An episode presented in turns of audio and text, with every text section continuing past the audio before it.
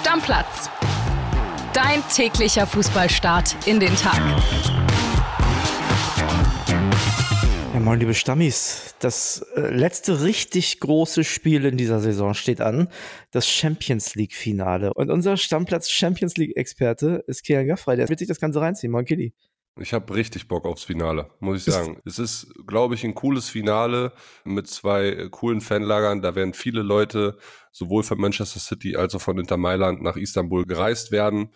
Und ich habe Bock. Also ich habe echt Bock auf dieses Finale, weil Champions League Finale ist immer was Besonderes. Lass uns doch mal gucken, wie der Weg ins Finale war. Und da würde ich schon sagen, hat Manchester City den deutlich härteren Weg gehabt, oder? Also wenn man sich mal anguckt, wen die ausschalten mussten auf dem Weg dahin und vergleicht das mit Inter Mailand, die zwar eine starke Gruppe hatten mit Bayern und Barca, aber dann kam da nicht mehr viel. Ja, darüber brauchen wir gar nicht diskutieren. Genauso wenig wie über die Favoritenrolle im Finale, die ganz klar bei Manchester City liegt. City hat ja äh, auf dem Weg ins Finale gegen RB, Bayern und Real gewinnen müssen. Und natürlich hast du absolut recht, ist das das deutlich schwierigere Programm gewesen als für Inter Mailand, die im Achtelfinale Porto hatten. Dann kam Benfica und dann gab es ja das große Derby della Madonnina in Italien beziehungsweise in Mailand zwischen Inter und AC. Klar kann man sagen, aus der Gruppenphase musst du erstmal rauskommen, weil bitte nicht vergessen, Inter war in der Gruppe mit Bayern und Barcelona und für uns alle waren Bayern und Barcelona halt die Favoriten aufs Weiterkommen. Und Klar. Barca ist ja dann auch relativ frühzeitig schon in der Europa League gegen Manchester United gescheitert, ne? Ja, absolut. Und genau das ist das, was man sowieso sagen muss zu diesem Finale. Also Inter hat sich da nicht durchgemogelt, die haben sich das am Ende verdient, denn die haben die Spiele gewonnen. Ich erinnere mich letzte Saison an, äh, an die Bayern, die da gegen Villarreal ausgeschieden sind. Ich meine, du kannst in der Champions League natürlich gegen jeden rausfliegen. 100 Prozent und vor allen Dingen dieses Spiel in Lissabon, wo sie ja äh, zu null auswärts gewonnen haben, hat mich sehr beeindruckt. Ja, und Inter, du hast dieses, dieses Derby im San Siro angesprochen. Ich meine, AC hat vorher Neapel rausgehauen, ne? Das, waren, das war alles keine Laufkundschaft und deswegen, klar, Favoritenrolle ist klar. Trotzdem will ich den Deckel noch nicht ganz drauf machen, auch wenn ich total bei dir bin. Wir sprechen gleich, warum Manchester City der große Favorit ist, aber in einem Spiel kann immer alles passieren. Ja, 100 Prozent. Erinnere dich gerne an das Spiel, was Manchester City im Finale gegen Chelsea verloren hat. Auch da waren sie der haushaue Favorit.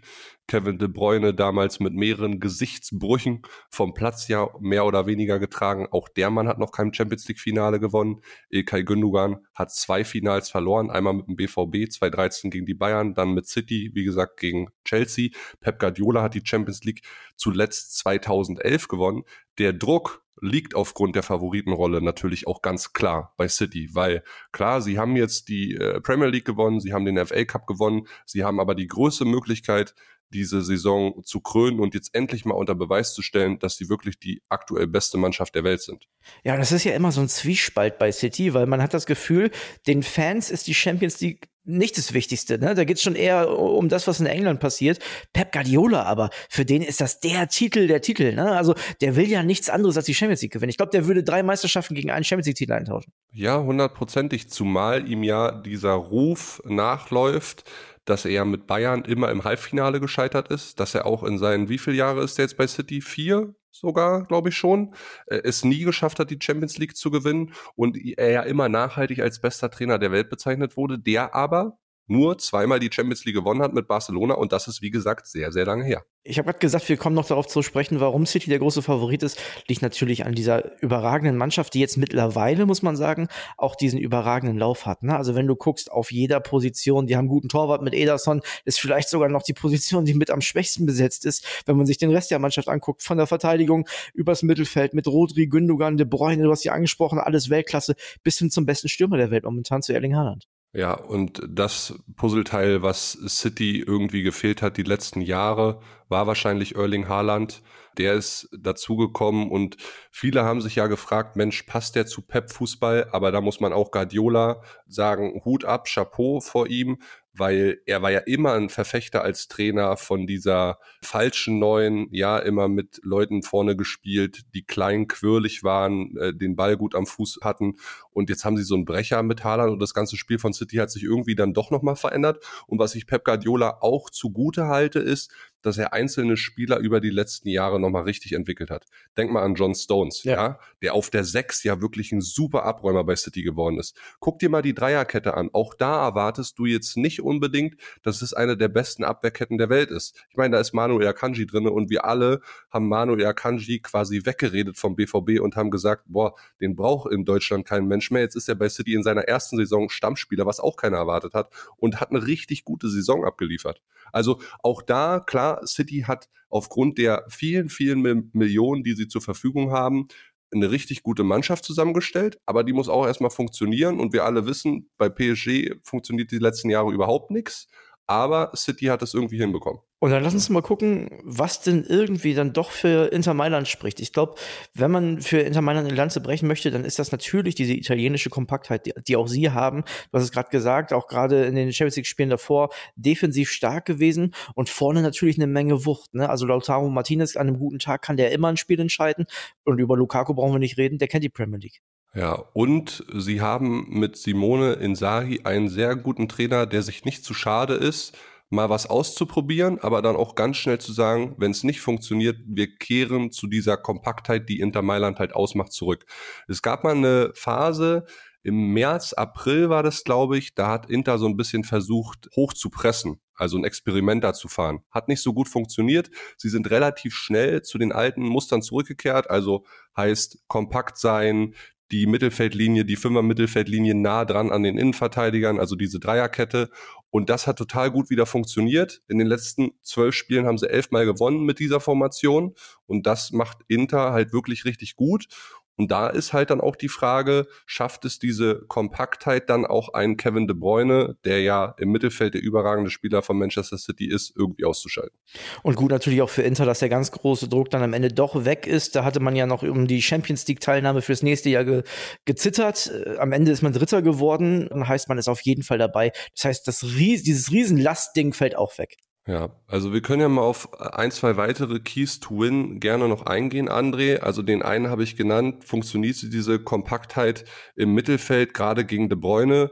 Man hört aus Italien, dass Brozovic derjenige sein soll, der so ein bisschen Manndecker für De Bruyne sein soll. Klar mhm. hat dann wieder den Nachteil, dass wahrscheinlich Ilkay Gündogan mehr Freiheiten auf dem Platz bekommen wird. Und der ist super in Form. Der ist, der ist natürlich, also ist ja momentan quasi der zweite De Bruyne. Ja, zumindest was die Tore angeht, ist er natürlich irgendwie besser als De Bruyne und stand was die entscheidenden Spiele und Tore angeht, da auch irgendwie ein bisschen mehr im Fokus. Aber De Bruyne 31 Vorlagen, ne? Pflichtspielvorlagen ja. die Saison, das ist schon irrer Wert. Ja, und seit Jahren überragend. Das darf man auch nicht vergessen. Ne? Konstant überragend.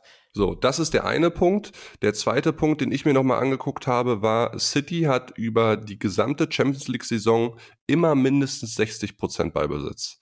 Das könnte ein Wert sein, der irgendwie vielleicht Inter Mailand zugutekommt, weil sie in der Serie A es teilweise geschafft haben, wirklich brutal gut zu kontern in dieser Saison. Mhm. Und wenn du da äh, Martinez vorne gut nutzt und irgendwie ja Jeko in der, in der Box füttern kannst mit schnellen oder hohen Bällen, dann gibt es da vielleicht eine Chance, auch mal ein Tor zu erzielen. Weil du, also du kannst dich nicht nur aufs Verteidigen beschränken. Ja, und City wird natürlich alles versuchen, den Ball mit diesem Ballbesitz so lange wie möglich im Spiel zu halten. Denn wenn man die anderen beiden europäischen Finals gesehen hat mit italienischen Mannschaften, also zum einen die Roma und zum anderen auch Florenz, die versuchen natürlich Zeit von der Uhr zu nehmen. Ne? Die versuchen das Spiel zu unterbrechen, die versuchen gar keinen Spielfluss zustande kommen zu lassen und das wird natürlich heute nicht anders sein. Ja, umso länger es 0 zu 0 steht aus Inter Mailand Sicht, desto besser. Hundertprozentig. So. Und dann der dritte Key to Win für Inter ist auf jeden Fall, wie stoppst du 52 Tore Erling? Ne?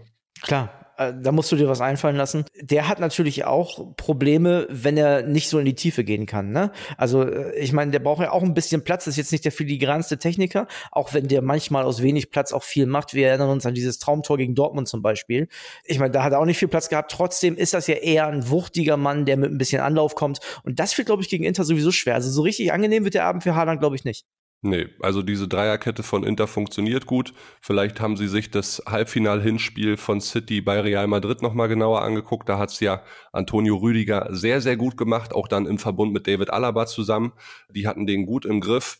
Aus Mailand hört man, dass Francesco Acerbi so ein bisschen der Haaland-Mann sein soll, ist ähnlich groß, ist nur halt wesentlich älter, 35 Jahre. Ich weiß nicht, äh, ob dann der Schnelligkeitsnachteil, den der Mann gegenüber Haaland hat, dann doch nochmal im Laufe des Spiels zur Geltung kommt, werden wir sehen. Deswegen Aber, tief stehen.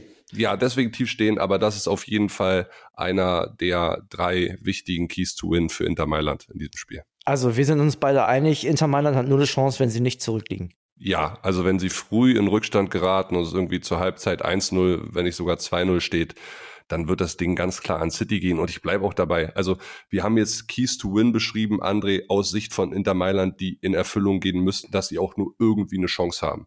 Klar, du kannst jetzt nochmal sagen, Finale hat seine eigenen Gesetze und so weiter, aber im Endeffekt, Alter, City, die sind so gallig auf dieses Triple, ne, sie, sie können jetzt einfach das krönen, was sie die ganze Saison gezeigt haben, nämlich, dass sie die beste Mannschaft in Europa aktuell sind. Und das werden sie sich nicht nehmen lassen, hundertprozentig nicht. Wenn Pep Guardiola nicht wieder eine Idee hat, wie in so manchem Finale in der Champions League zuletzt, dann sollte der Titel heute Abend nach England gehen. Ja, er, er, braucht ja nicht unbedingt die Idee haben, André, sondern er muss einfach nur das machen, was er immer macht. Und eine Sache, die ich noch zum Schluss sagen will, solche Erfahrungen wie De Bruyne und auch Gündogan und auch andere in dem Team gemacht haben, nämlich dass sie mindestens ein, wenn nicht sogar zweimal ein Finale verloren haben das hilft vielleicht am Ende des Tages auch irgendwie ein bisschen. Also, dein Tipp, klarer Sieg Manchester City? Ich sag 4-0.